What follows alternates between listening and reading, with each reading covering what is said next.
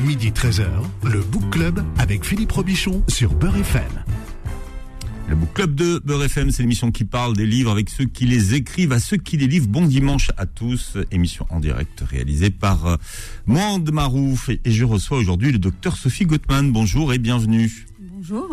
Alors vous êtes dermatologue et chirurgienne spécialisée dans les pathologies des ongles. Alors vous avez un, très très long CV, vous avez écrit de, de nombreuses publications scientifiques euh, voilà, sur les ongles. Vous avez écrit un livre qui a été un carton sur la santé des ongles. Mais vous êtes là ce matin. Pour autre chose. Pour autre chose, voilà. Ouais, c'est bien, vous m'aidez un peu. pour, pour, présenter votre premier, alors comment vous dites, vous, roman, récit, biographie, comment vous l'appelez? C'est un récit. Ouais. Mais c'est quoi un récit finalement? Un récit, c'est les faits sont réels. Il n'y a pas de fiction. D'accord, les faits sont réels, les personnages ont changé de prénom. Alors, les personnages ont changé de prénom. Il y a des petites choses qui sont mises en scène. Hmm. Mais les faits sont réels. Le livre s'appelle Waterbed et il euh, sort aux éditions Plomb. Alors pour tout le monde, qu'est-ce que c'est qu'un waterbed? Il y a plusieurs euh, familles hein, de waterbed d'ailleurs. Alors, euh, le premier waterbed, c'est le matelas anti-escar qui a été euh, inventé au 19e siècle et qui servait à éviter que les malades alités aient des escars. Donc, ça a d'abord été utilisé en médecine. C'est pour ça que d'ailleurs, bah, dans waterbed, la grand-mère de la petite fille, ma grand-mère, était souvent couchée sur un, matelas à eau anti-escar. Et puis, en 67, il y a Charlie Hall euh, en Californie qui a inventé euh, un matelas à eau, un waterbed pour le sommeil, enfin pour pour dormir.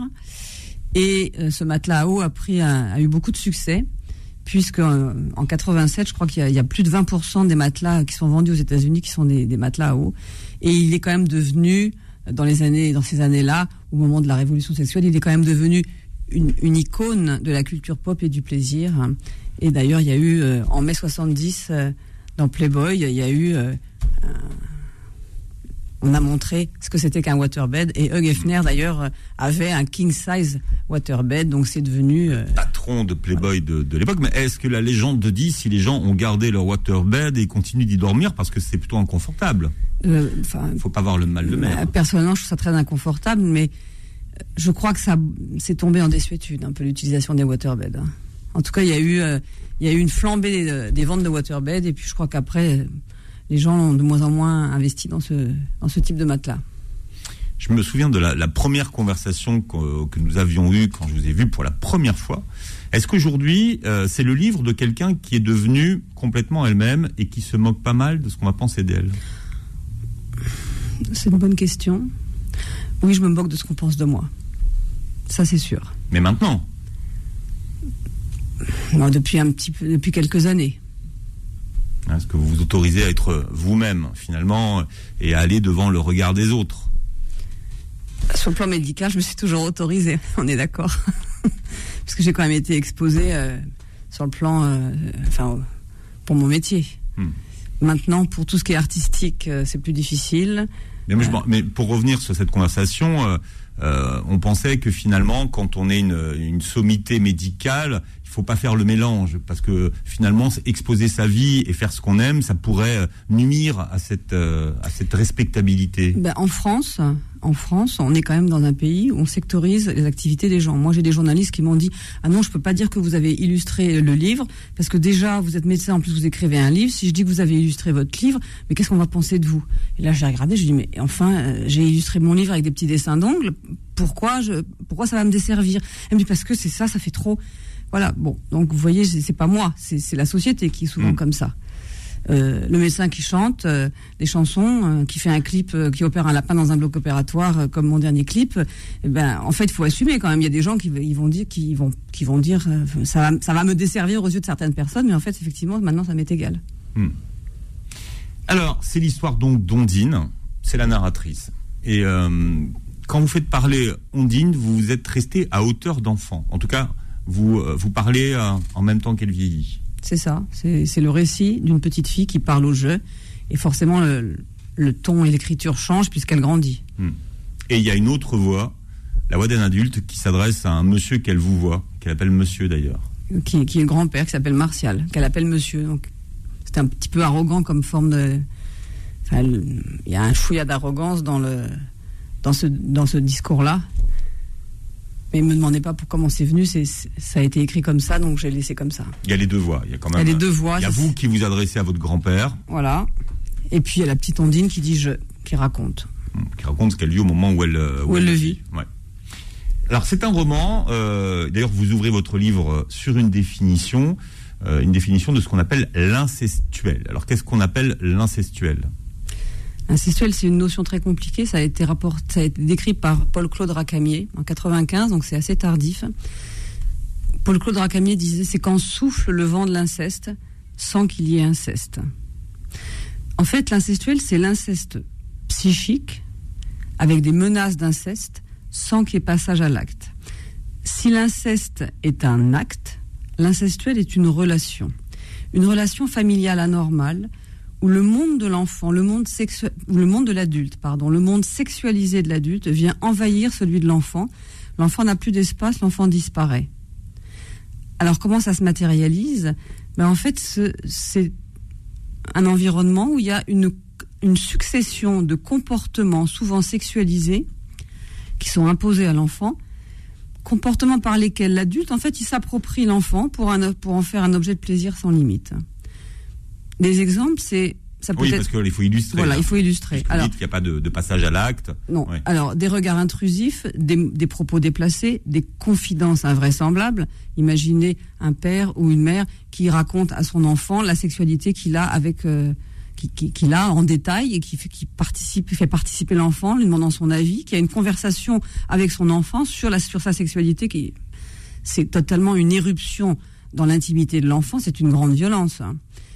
Donc, c'est, en fait, on considère l'enfant comme un adulte, on le prend comme un adulte et on lui raconte, on, se conduit avec l'enfant comme, avec un adulte. Donc, l'enfant dans cet espace, soit il est page blanche non considérée, soit il, il est un adulte. Donc, on ne respecte pas le monde de l'enfant on, fait, on, prend l'enfant pour un adulte ou alors on le laisse de côté. Donc l'enfant n'a pas d'espace. C'est un tissu noir de comportements anormaux qui vient envahir l'espace de l'enfant. Donc l'enfant ne peut pas se développer. C'est un monde sans tendresse, l'incestuel. L'enfant réclame de la tendresse, il reçoit de la séduction narcissique euh, et sexuelle, il ne reçoit pas de tendresse. Il y a une très grande caractéristique également de l'incestuel qui est très importante, c'est qu'il y a une confusion des êtres. Qu'est-ce que ça veut dire? Ça veut dire qu'il n'y a pas de différence entre les générations, les rôles, les âges, les sexes. Le grand-père se comporte comme s'il était le petit copain de la petite fille. L'ami de la famille qui vient de sonner à la porte rentre et puis se comporte comme s'il était le père de l'enfant. Hmm. C'est la grande confusion des êtres, donc il n'y a pas du tout de repère pour l'enfant. Donc c'est un environnement néfaste, toxique, qui empêche l'enfant de se construire. En fait, c'est la possession de l'enfant par le monde des adultes qui ne laisse aucun espace. C'est un climat, hein, vous dites. Un climat, une euh, atmosphère, une ambiance. Mmh. Une ambiance. Sauf que votre, euh, votre héroïne, Ondine, on lui a promis que le jour de ses 15 ans, il allait se passer quelque chose quand même. Voilà. elle, elle vit, elle vit quand même euh, dans l'attente de ce jour et elle, elle a peur. C'est une menace d'inceste. Ça s'appelle comme ça. Voilà, c'est une menace d'inceste. Mmh. Et vous voyez, c'est voilà, tu verras quand tu auras 15 ans. donc euh, tout d'un coup, un grand-père le grand-père se lève à table et menace l'enfant euh, qu'il sera le grand-père de l'an 2000 et qu'il abusera d'elle pour ses 15 ans. Donc là, effectivement, c'est un, c'est un langage, enfin, c'est une proposition totalement euh, dramatique qui va terroriser, ça va terroriser l'enfant. Mais ce qui est quand même extraordinaire, c'est que il y a, personne qui s'insurge parce que c'est dit avec tout ça, c'est fait avec un naturel et une assurance qui fait que personne ne peut intervenir. Parce que cette personne-là, elle est convaincue que elle est dans son bon droit, qu'elle n'abîme, qu'elle n'abîme pas l'enfant. C'est, d'un naturel, voilà. Et personne, parce qu'en fait, ce grand-père, il, est quand même, euh, il est quand même dans la toute puissance, dans la surhumanité. Et personne ne. Il faut expliquer que bon, déjà, ça se passe dans un milieu où le grand-père a une énorme, une énorme réussite euh, déjà professionnelle. Il, a, il a beaucoup d'argent. Il a beaucoup d'argent. Il a des Ferrari. Enfin, voilà. il alors, il, alors, il a, il est extrêmement intelligent. Il est parti de rien et il a réussi. Il reste humble sur ce plan-là, il faut le dire. Il a beaucoup d'argent, mais l'argent ne l'intéresse pas tant que ça. mais il a cette perversion sexuelle avec cette sexualité plurielle en permanence et cette, cette possession euh, de sa famille. Et en fait, c'est une possession de la famille par, euh, par cet homme qui est, qui, est surpuissant. C'est une emprise, en fait. Il met tout le monde sous emprise. Donc si personne... Oui, voilà, c'est un, manipulateur. C'est un manipulateur. C'est un, ce qui fait que si personne ne réagit euh, à un tel propos en plein milieu d'un repas, Enfin, il y a une emprise phénoménale de cette personne sur, sur le restant de la famille. Mais l'incestuel, c'est toujours familial, quasiment. Parce que s'il y a quelqu'un qui s'insurge, si, on fait arrêter, euh, c'est quelqu'un fait arrêter, mais ça n'arrive pas. Donc tout le monde participe. Il y a une forme de, complicité. Alors par exemple, si on prend euh, le cas de, de, son gendre, celui qui est votre père, euh, il a été obligé de se mettre au pas, d'une certaine façon. D'épouser ce mode de vie Il, il s'est mis au pas dans un besoin de reconnaissance. Parce que venant d'un milieu plus, défavorisé. défavorisé, donc il a besoin d'un il a besoin de, reconnaissance de, son beau-père. Et c'est vrai qu'il se met au pas, comme vous dites, mais jusqu'à mettre ses enfants en danger, en fait. Mais est-ce, ce que je pense quand même, vous voyez, c'est dans, dans cette folie, dans cette euphorie démente, parce que c'est une euphorie démente je ne crois pas que les adultes aient conscience qu'ils détruisent les enfants. Je, ne le crois pas. Je ne le crois pas. Parce que c'est fait, mais c'est naturel. Enfin, je, ne crois pas qu'ils aient conscience de, la puissance du mal qu'ils font. Hmm. Alors, le grand-père est naturiste, hein. ça veut dire qu'il se balade toujours plus ou moins la nudité, euh, il est naturiste. Tout nu, euh, mais il a le, il a la, façon de vivre qui va avec. Il mange euh, bien avant tout le monde. Il mange, bio. Il a la philosophie naturiste. Oui, il a une philosophie. Donc pour lui, c'est toute une philosophie de vie en fait qu'il qu'il impose à son entourage.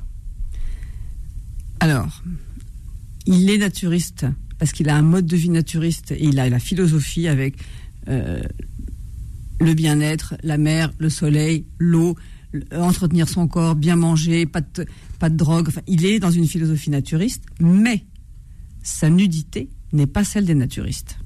Comment, il, y a un autre mot que vous utilisez, vous? Alors, pour moi, c'est du nudisme libertin. Hmm.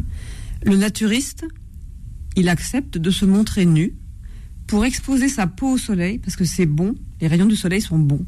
Il estime que c'est, il faut, hmm. pour la santé, exposer son corps au soleil, donc il accepte d'être nu pour pour avoir les bénéfices du soleil. Le nudiste libertin, lui, il s'exhibe. Donc on n'est plus dans du naturisme. on est dans on est on est dans de l'exhibition de soi, de son corps. Et puis euh, là, on est encore plus que ça, puisqu'en fait, il y a une nudité qui est assortie de regards de regards douteux, de blagues salaces, de gestes déplacés. On regarde le sexe de l'autre, euh, on le commente. Enfin, on n'est plus du tout dans le naturisme. Du tout, du tout, du tout. Ils ont, ils ont, ce milieu incestuel a utilisé le naturisme pour en faire de l'incestuel. Voilà comment je, conçois les choses. Hmm. Je vais poser la question euh, tout à l'heure, mais je, veux la, reposer. Euh, c'est un milieu euh, où il y a beaucoup d'argent. Et on, c'est vrai que l'argent, ça facilite les choses parce que il y a une maison avec une piscine, euh, le grand-père, il a quand même des idées, donc il, se fait une maison à son idée, qu'il euh, invente, qu'il imagine. Adapté au sujet. Voilà, adapté à, son, à ses fantasmes. Euh, l'été, on va faire du bateau, on va sur les îles. Bon, est-ce que ce que vous décrivez, c'est une question de, de milieu, et est-ce que l'argent, c'est une condition pour aider les choses? C'est-à-dire que je pense que, et ça, je, je, pense, mais je crois, les psychiatres le disent, l'incestuel peut survenir dans tous les milieux c'est une certitude. Dans Waterbed, j'ai envie de dire, euh, effectivement, tout s'y prête. Il y a l'incestuel au départ. À la fin du livre, on comprend pourquoi il y a de l'incestuel dans cette famille, comment elle a été introduite. Mais, effectivement... mais alors, c'est marrant pour que vous le mettiez à la fin, finalement. Ah non. Ah bah ça, je vous, voyez, ce que je veux dire? C'est parce que finalement... Non, c'est la chute. C'est la chute, oui. Elle est, elle est, elle est rude. Ouais. Mais est-ce que ça... Cette chute, elle est là pourquoi? Pour expliquer, excuser, pardonner, faire comprendre Faire comprendre, c'est arrivé comme ça. Moi, euh, pour moi, l'être humain ne n'est pas mauvais. Alors, sauf exception. Ça veut dire qu'il, quand quelqu'un a un comportement totalement euh, aberrant, c'est souvent en réaction à des choses qu'il a subies lui-même. Donc, on ne peut pas exposer une situation sans, sans tout dire. C'est pas honnête. c'est une certaine forme de réhabilitation pour lui. Même, voilà, ça n'est en aucun cas une excuse, c'est une explication. Et les explications des comportements apaisent les gens qui ont subi, ça c'est sûr. Il y a des gens qui m'ont dit mais, c'est une excuse. Je dis non, c'est pas une excuse. C'est arrivé comme ça, de cette façon-là. Voilà l'explication. Et avoir l'explication. Et, vous, ça vous l'apprenez à, à sa mort, c'est ça Oui. Le jour de son enterrement. Oui. Hmm. Absolument. Vous avez, personne n'avait soupçonné avant bah, Lui disait des choses quand même. Il disait, il, il haïssait la religion. Il haïssait la religion. C'était un bouffeur de curé, comme on dit. Il avait une haine de la religion et il disait toujours qu'on lui avait volé son enfance. Mais pour des enfants, voler son enfance, moi, j'avais pas compris. Et vous n'étiez pas la seule, visiblement, à pas avoir compris. Ah non, non. Bah, de toute façon, il y avait, il y avait un, un non-dit sur le sujet. Non, on n'en parlait pas. Il n'y a jamais eu de, discussion sur. De toute façon, il monopolisait la parole tout le temps, ce, monsieur. Hein, quand à partir du moment où il, était là, je sais plus personne ne pouvait parler. Parce que trop de charisme, de. Il coupait la parole à tout le monde, il avait tout le temps raison. Enfin, c'était, c'est un tyran, c'est un tyran. Waterbed, alors c'est votre book club aujourd'hui pour parler de votre récit, Sophie Gottman, et vous êtes notre invitée jusqu'à 13h sur Beurre FM. Le book club revient dans un instant. Midi 13h, le book club avec Philippe Robichon sur Beurre FM. Et c'est le book club du docteur Sophie Gottman qui publie Waterbed. C'est un récit aux éditions Plomb, l'histoire d'Ondine. Euh, qui vous ressemble euh, beaucoup. Et Ondine est euh, ce qu'elle appelle un enfant couteau planté dans le dos de son grand-père. Vous nous expliquez? Oui, puisque on est dans des, on est à une époque où la contraception est très limitée et donc la grossesse normalement doit être interrompue. Et Ondine n'aurait pas dû naître, mais le grand-père, qui a tout pouvoir, décide que il faut interrompre cette grossesse, mais le père d'Ondine euh, dit que non, il a fait cet enfant, il va l'assumer. Et à ce moment-là, le grand-père se tourne vers son gendre et lui dit C'est un couteau que tu me plantes dans le dos. Voilà. Et le père passe le restant de sa vie à essayer d'enlever le couteau, d'où l'histoire de la reconnaissance tout à l'heure. Hmm. Mais est-ce que vous, ce, couteau-là, on vous l'a transmis? Bah, Je suis l'enfant couteau. Je suis l'enfant par qui tout est arrivé, oui, je suis l'enfant couteau. On vous le disait, ça? Non, c'est moi qui le dis. Ben, enfin, voilà, euh, ils sont, tout le monde est très content de m'avoir, mais tout le monde est très content de m'avoir, mais je suis quand même l'enfant de trop là. Il n'y a pas tellement d'espace pour cet enfant, donc c'est, c'est quand même compliqué. Alors votre livre fait écho à un autre livre qui a eu beaucoup de, de succès, La Familia Grande de Camille Kouchner.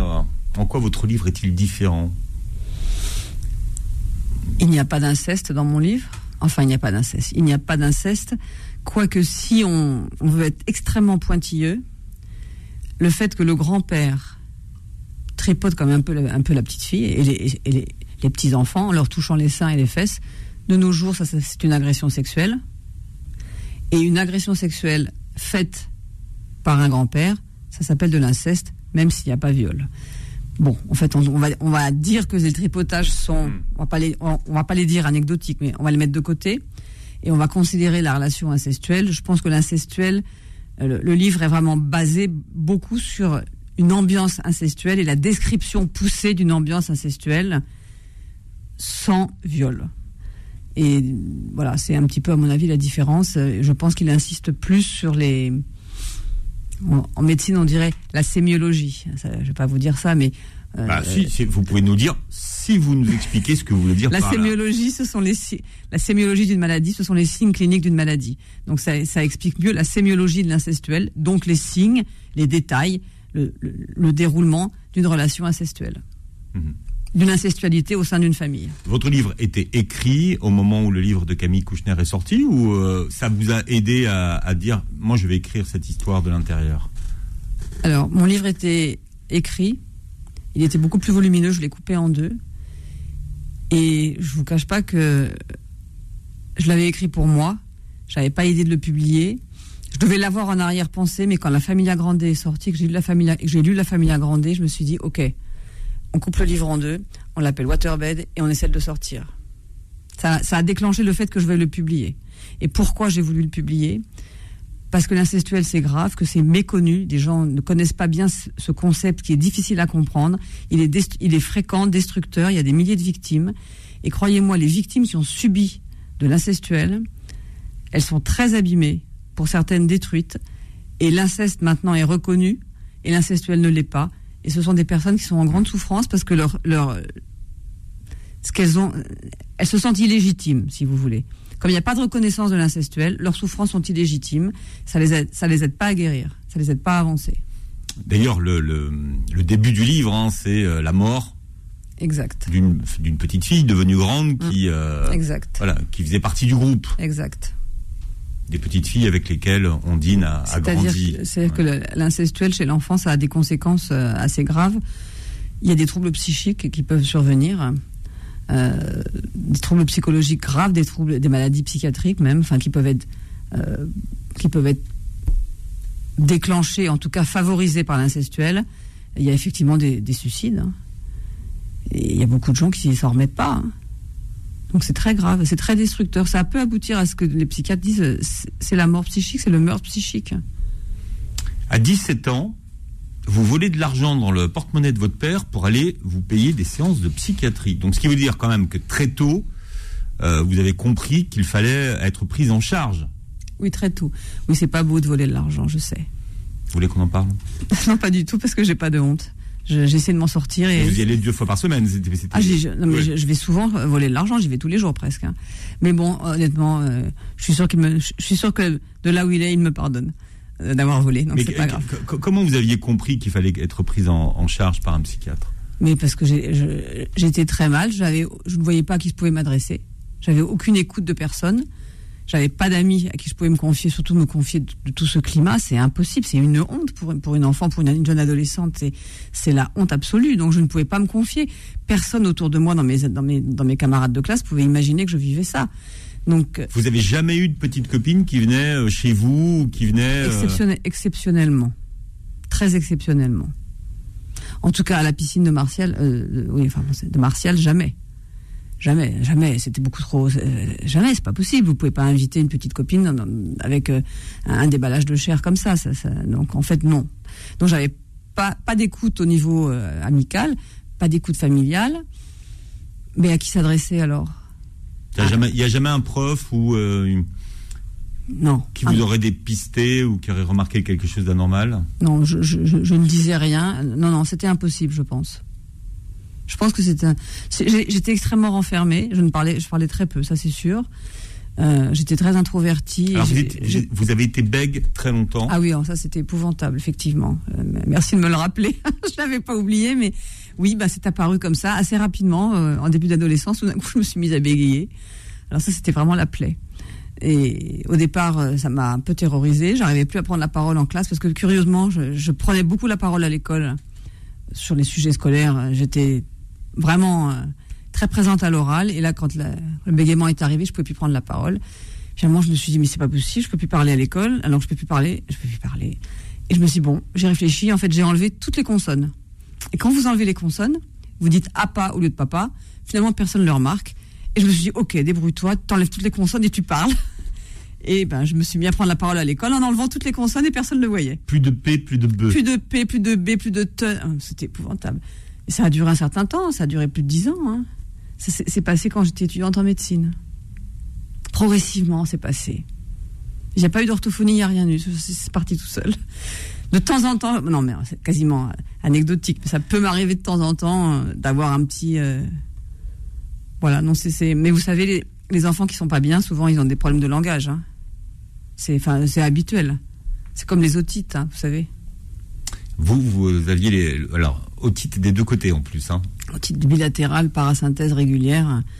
Euh, c'est un ORL à qui j'ai parlé, j'ai parlé il n'y a pas très longtemps, mais en fait, mon ORL, euh, qui m'a dit Ah, maintenant, il y a des courants euh, où on dit que, effectivement, les otites, à, les, autres, non, mais les otites à répétition sont favorisés par, par, l'inconfort psychologique de l'enfant. Alors, est-ce que c'est une hyperpression dans, dans, le, dans la sphère ORL. Vous voyez, quand on, contracte euh, sa sphère ORL et qu'il y a des, problèmes de transmission de pression dans les tympans, mais en tout cas, il m'a dit oui, bah ça, ça m'étonne. Maintenant, je comprends, tiens, pourquoi euh, il y avait tant d'otites. Bon, alors après, il y a peut-être pas que ça. Vous savez, les maladies sont, souvent polyfactorielles. On va dire que ça a peut-être été un facteur aggravant hmm. ou déclenchant. Au moins pour vous, ça avait un avantage, c'est que ça vous évitait d'aller vous baigner. Alors ça, c'était bien pour la piscine, oui, parce que effectivement, euh, les otites sont revenus au moment où on m'a emmené à la piscine pour euh, euh, pour faire de la compétition. J'avais pas du tout envie de nager, j'avais horreur de l'eau, j'avais pas du tout envie de faire de la compétition, ça m'intéressait pas du tout, mais j'ai dû y aller. Et effectivement, là, le grand-père se conduisait pas très bien, pour ainsi dire très mal. Et les otites sont revenus. Et l'ORL a dit Ah non, mais c'était une contre-indication formelle à la piscine. ça a dû te demander pour combien de temps Il a répondu À la tête qu'il a fait, j'ai compris que j'étais sauvé. C'est-à-dire que votre grand-père exigeait, quand vous sortiez de la, de la piscine, que vous le fassiez sans porter de petites culottes. Que, si vous dites le, le grand-père se, se, comportait très mal, on comprend pas. D'accord, mais il se comportait très mal. Il, imposait à l'enfant d'être nu sous ses vêtements et il lui faisait monter les escaliers pour euh, bien regarder en dessous, ce qui n'est pas fort agréable. C'est pour comprendre le, le, climat. Donc, Alors le climat, c'est ça. Bah, c'est une enfant qui est contrainte de, de remettre sa jupe sans mettre ses sous-vêtements et qui après doit monter un très grand escalier avec le grand-père qui se rince l'œil en dessous et le vent qui, qui, circule sous la jupe, c'est un sentiment un peu particulier. C'est un peu une violation de l'intimité tout de même. Hein. Ça, ça c'est un équivalent d'inceste, vous voyez. C'est de l'incestuel, ça, n'est que de l'incestuel, mais c'est un équivalent d'inceste. Je veux dire, la gamine qui est, sur, qui est sur les marches, elle se sent complètement nue, même si elle a son t-shirt et sa jupe, elle se sent complètement nue. La pression psychologique de l'œil en dessous, enfin, c'est un hmm. équivalent d'inceste. Mais qu'est-ce qu'il vous disait votre grand-père pour que vous acceptiez de le faire? Il vous menaçait? Comment ça? Mais il, disait il faut faire ci, il faut faire ça. Et non, il, ne menaçait pas. Il disait voilà, tu vas faire comme ci, comme ci, comme ça. Tu vas pas, euh, voilà. Il n'y avait même pas idée de ne pas obéir de toute façon. De toute façon, tout le monde obéissait à cet homme. Comment moi, une petite fille euh, de 11, 12, 13 ans, 11 ans, 12 ans, enfin, c'est impensable de ne pas obéir. Ça ne vient même pas à l'idée. Oui, c'était devenu une habitude de faire ce qu'il demandait. C'est un mode de fonctionnement et c'est en fait c'est un homme en fait je vais vous dire c'est un homme euh, qui a le passé qui a un passé difficile. Euh, on doit quelque chose à un enfant. Un enfant euh, s'il n'a rien reçu, il a une dette. Cet homme, il est devenu surpuissant, il rattrape sa dette. Alors en fait, il, mène le monde. Hein. Par sa surpuissance, il rattrape sa dette, il rattrape ce qu'il n'a pas eu, donc il s'offre tout et il a aucune limite. Il a envie de voir les fesses de sa petite fille, il les voit. Qu'est-ce que vous voulez faire Vous voyez, il n'y a, pas de limite. C'est un comportement pathologique euh, qui, Oui, qu'on a du mal à expliquer, mais c'est comme ça. Il rattrape. Euh, il, enfin, il, se. Il se répare? Il colmate. Il colmate. Il se répare en quelque sorte. Colmater, c'est réparer. Mais vous savez, bon, et je, pense, il était pervers sexuel, c'est une perversion sexuelle. Hein. Et la perversion sexuelle, c'est une forme d'érotisation de la haine. Hmm. C'est Stoller dans les années 70, ce psychiatre américain, qui a dit euh, c'est la forme érotique de la haine pour beaucoup de, de, pervers. C'était donc en fait il colmate, hein, il, reproduit, en fait il, il traite le sexuel. La peur du sexuel se manifeste par par du sexuel. Et en fait, ils, reproduisent des comportements aberrants pour colmater les, leurs plaies. Je ne dis pas ça pour l'excuser, je dis ça pour expliquer. Hmm. Parce que tout le monde ne reproduit pas. Et il y a des gens qui ont assez de recul pour, pour oui, il y, a des victimes qui ne, voilà, qui ne, reproduisent, pas ce qu'elles ont vécu. On a le droit, on peut ne pas hmm. reproduire. Donc c'est n'est pas une excuse, c'est une explication. Waterbed, tiens, montre-le à la caméra puisqu'on filme l'émission. Le livre de Sophie Gottman vient de sortir chez Plomb. Et Sophie Gottman, vous êtes l'invité du Book Club jusqu'à 13h. Le Book Club revient dans un instant. Midi 13h, le Book Club avec Philippe Robichon sur Beurre FM. Alors Sophie Gottman est notre invitée. On est en train de discuter hors antenne, ce qui fait que quand le micro revient et que le voilà, il faut y retourner, on est surpris. C'est le book club de Sophie Gottman qui vient nous parler de Waterbed. C'est son récit aux des éditions euh, Plomb. Très tôt, vous avez su que vous, vous, seriez docteur. ce qui est surprenant d'ailleurs hein, pour une petite fille, mais vous, auriez pu être artiste aussi en fait. Votre grand-mère pensait que vous seriez artiste. Ma grand-mère le pensait. Parce que vous avez très tôt commencé à écrire des chansons. J'ai très tôt euh, fait des chansons, j'ai très tôt voulu chanter, j'ai très tôt dessiné, j'ai très tôt écrit. Et même, si la couleur est arrivée plus tard. La couleur est arrivée plus tard, euh, mais effectivement, j'étais souvent, assez souvent avec ma grand-mère, qui était malade, qui avait une polyarthrite rhumatoïde, qui souffrait énormément, qui m'adorait. J'étais sa joie de vivre. J'ai eu une, très très belle relation avec elle. Et tout de suite, la médecine a été une évidence pour moi parce que j'étais confrontée à la maladie, à la souffrance, et en fait, j'étais bien avec la maladie et la souffrance. Hmm. Alors, vous avez appris à, jouer de la guitare toute seule, j'imagine? Euh, Presque, quand j'ai, oui, presque. Mais après, j'ai, il y a dix ans, j'ai refait une école de musique, donc je me suis perfectionnée. Mais enfant, euh, j'ai appris un peu toute seule, mais j'ai eu un prof quelque temps quand même. D'accord. Alors on va écrire, on va écouter une de vos chansons, alors qui s'appelle Le Macho. On l'écoute et puis on débriefe après. Monsieur, je dis non. Stop à notre relation, à votre bestialité zéro créativité. Et cette chaleur animale, il n'y a aucune tendresse qu'elle dédale. Mais quel macho. Monsieur, je dis non. À notre jeu de con. Pas de romantique parole rien qui jamais ne console. Vous n'avez aucun affect, vous n'avez aucun affect. Et oui, quand j'y pense, ça me débecte. Mais quel macho. Monsieur, je dis non.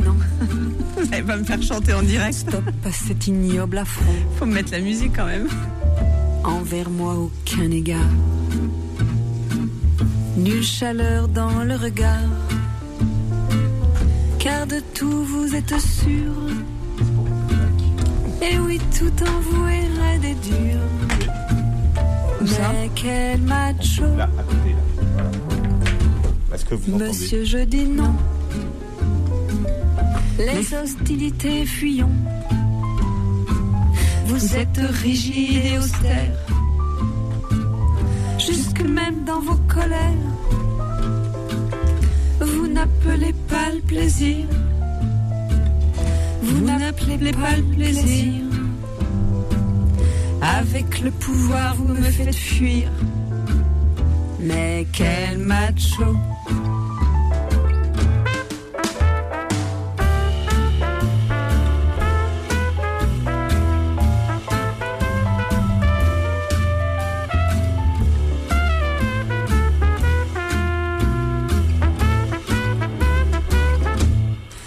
Monsieur, je dis non. Les festivités stopperont. Je ne vous sers qu'à étaler les ressorts de votre fierté et surtout à déballer votre festival de vanité. Mais quel macho! Monsieur, je dis non.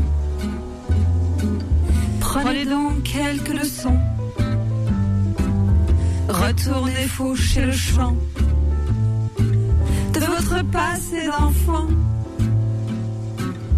Et dans le très grand lointain, et dans le très grand lointain, revenez désarmés, incertains, fragiles, adoucis et même ramolli, en direct.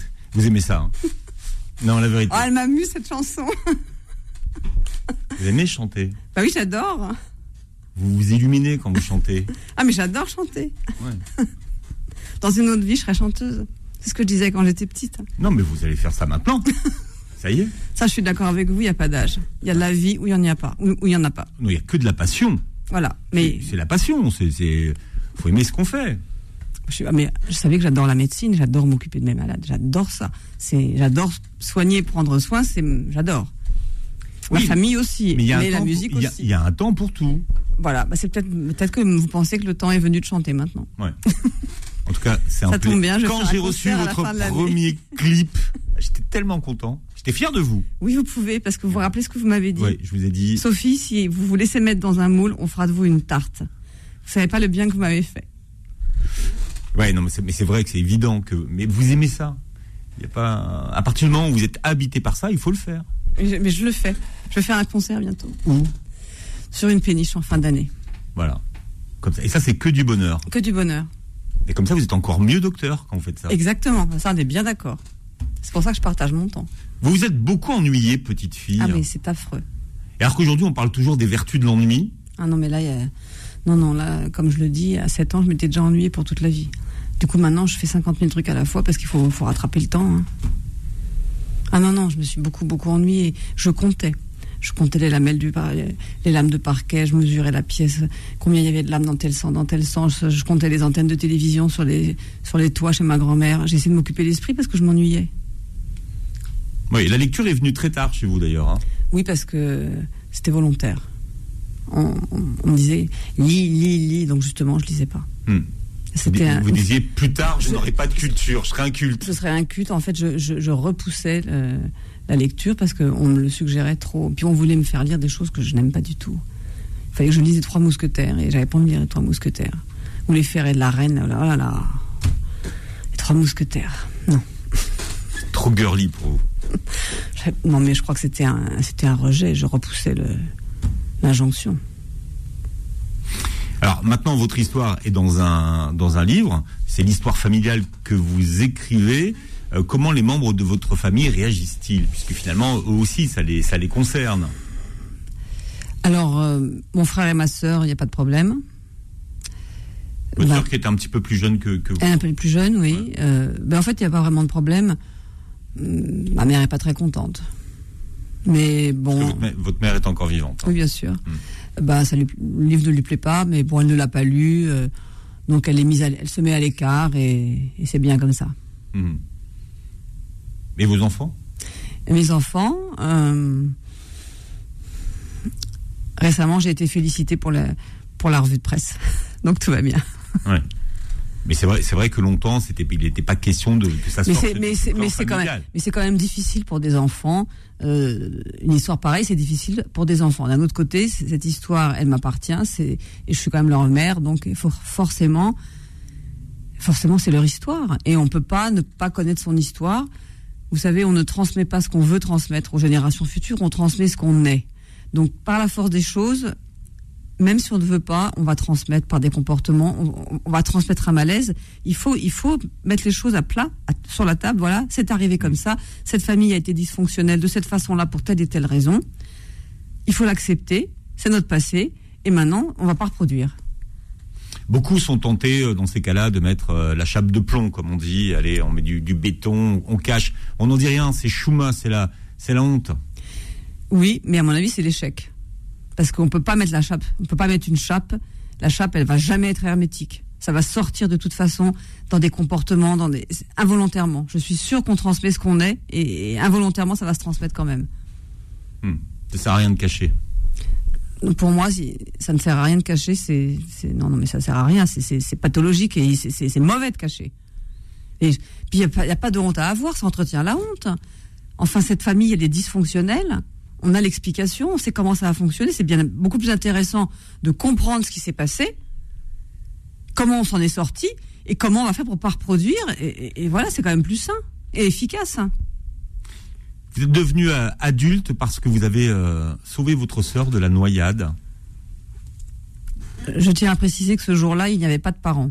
Je, vous le dis tout de suite. Oui, parce que dans le livre, effectivement, oui. Les enfants, des enfants sont, sont, confiés à la communauté. Il n'y avait, pas de parents, mais il y, avait, il y, avait, des adultes. Il y avait des adultes non concernés. Hmm. Je vous rappelle que les enfants n'ont pas d'espace. Hmm. D'accord? Donc quand on confie des, des, enfants à une communauté échangiste, euh, sans parents, il n'y a pas de surveillance. Donc c'est pas étonnant qu'il y ait une possibilité d'accident. Il n'y a pas d'adulte responsable parce que l'enfant, c'est une page blanche. L'enfant, on ne le considère pas. Par contre, c'est bon. Que font les enfants à la piscine? Les enfants sont à la piscine parce que l'eau, le soleil, la baignade, le sport, c'est bon pour les enfants. On est naturiste, il faut que les enfants soient à la piscine. Voilà, c'est un principe de base. Donc on les colle à la piscine, mais les adultes étant occupés à beaucoup d'autres choses, eh bien, on ne regarde pas les enfants, on ne les considère pas. Donc il arrive un accident, mais qui se termine bien quand même. Votre petite sœur avait trois ans. Elle avait trois ans. Hmm. Euh, elle est sortie de l'eau. Enfin, je l'ai, euh, oui, je, l'ai sortie de l'eau. Et voilà, on a attendu la fin de la journée sur le plongeoir. On n'a pas eu à manger. Parce que les enfants, ça mange pas en fait. T'as pas besoin de manger un enfant. Ça sert à rien le repas du midi. Hmm. C'était ça la journée finalement. Ben, la journée, on est arrivé, euh, on, on était au bord de l'eau. Au départ, elle nageait, je la surveillais parce que j'étais pas du tout confiante. Pas du tout confiante. On avait beau dire qu'elle savait nager, que c'était extraordinaire, une petite fille de 3 ans qui nage, elle était portée au nu. J'étais même pas jalouse parce que j'aurais pu, mais je l'étais pas. Et moi, je me disais, non mais, enfin, elle ne nage pas elle, barbote, elle, s'en sort, mais elle ne nage pas et ça n'a pas loupé. Tout d'un coup, elle nageait, tout d'un coup, boum, euh, elle a coulé. Donc, euh, je me suis pas, je me suis laissé une seconde ou deux et, j'ai plongé, j'ai sauté. Bon, c'est pas facile. Hein. À l'arrivée, la responsabilité, à l'arrivée, quand vous sortez de l'eau et que vous marchez sur le bord de la piscine, en fait, vous êtes plus la même pour jamais, pour, pour toujours. Et quand vous avez raconté cette histoire à vos parents, ils vous ont pas tout à fait cru. Non, mais ça c'est classique. Les enfants, quand il y a, quand il y a un inceste et qu'ils le disent, on les croit pas. Bon, c'est pareil. Là, c'était pas ça, c'était autre chose, mais on, on les croit pas. Et puis en plus, Martial, enfin le dénommé Martial, qui ne s'appelait pas Martial, mais bon, le grand-père, il, a quand même eu une telle aura, une, telle puissance que forcément, il peut pas être en faute. Donc on va pas, on va pas incriminer, euh, on va pas l'incriminer. Ce qui est paradoxal chez, vos parents, c'est que d'une certaine façon, ils étaient très, euh, très libertins. Et euh, quand vous avez commencé à avoir des petits copains, ils n'ont pas beaucoup aimé en fait. Pourquoi? Je pense que c'est surtout le père d'Ondine qui est pas du tout content parce qu'en fait le père d'Ondine il s'est moulé. Il, a fait, enfin il est rentré dans le moule familial, mais c'est mm. contre. Je pense qu'au fond c'est contre ses aspirations profondes. Ce qui fait que quand il voit sa fille, euh, ça ça lui plaît pas parce qu'en fait lui c'est pas ses aspirations à lui. Il s'est fait, euh, il, est sous emprise. Il s'est fait vampiriser. Alors, Waterbed vient de sortir. Sophie Gutmann, votre livre est donc euh, sorti aux éditions Plomb. Montre-le à la caméra. Vous réécouterez cette émission en podcast sur beurrefm.net et sur toutes les plateformes de podcast qui reprennent les émissions de Beurre Et puis vous verrez la vidéo et le live de Sophie Gutmann sur YouTube. En attendant d'aller vous voir sur scène sur une péniche. C'est ça. Ça fait plaisir de vous avoir vu aujourd'hui. Votre livre est, poignant, saisissant, mais vous voulez informer sur, euh, évidemment, sur quelque chose dont on parle peu. Voilà. Et c'est bien fait d'avoir euh, fait aujourd'hui en direct sur Beurre FM, Sophie. Merci de m'avoir invité. Merci et très bon dimanche à tous. Retrouvez le Book Club tous les dimanches de midi à 13h sur Beurre FM.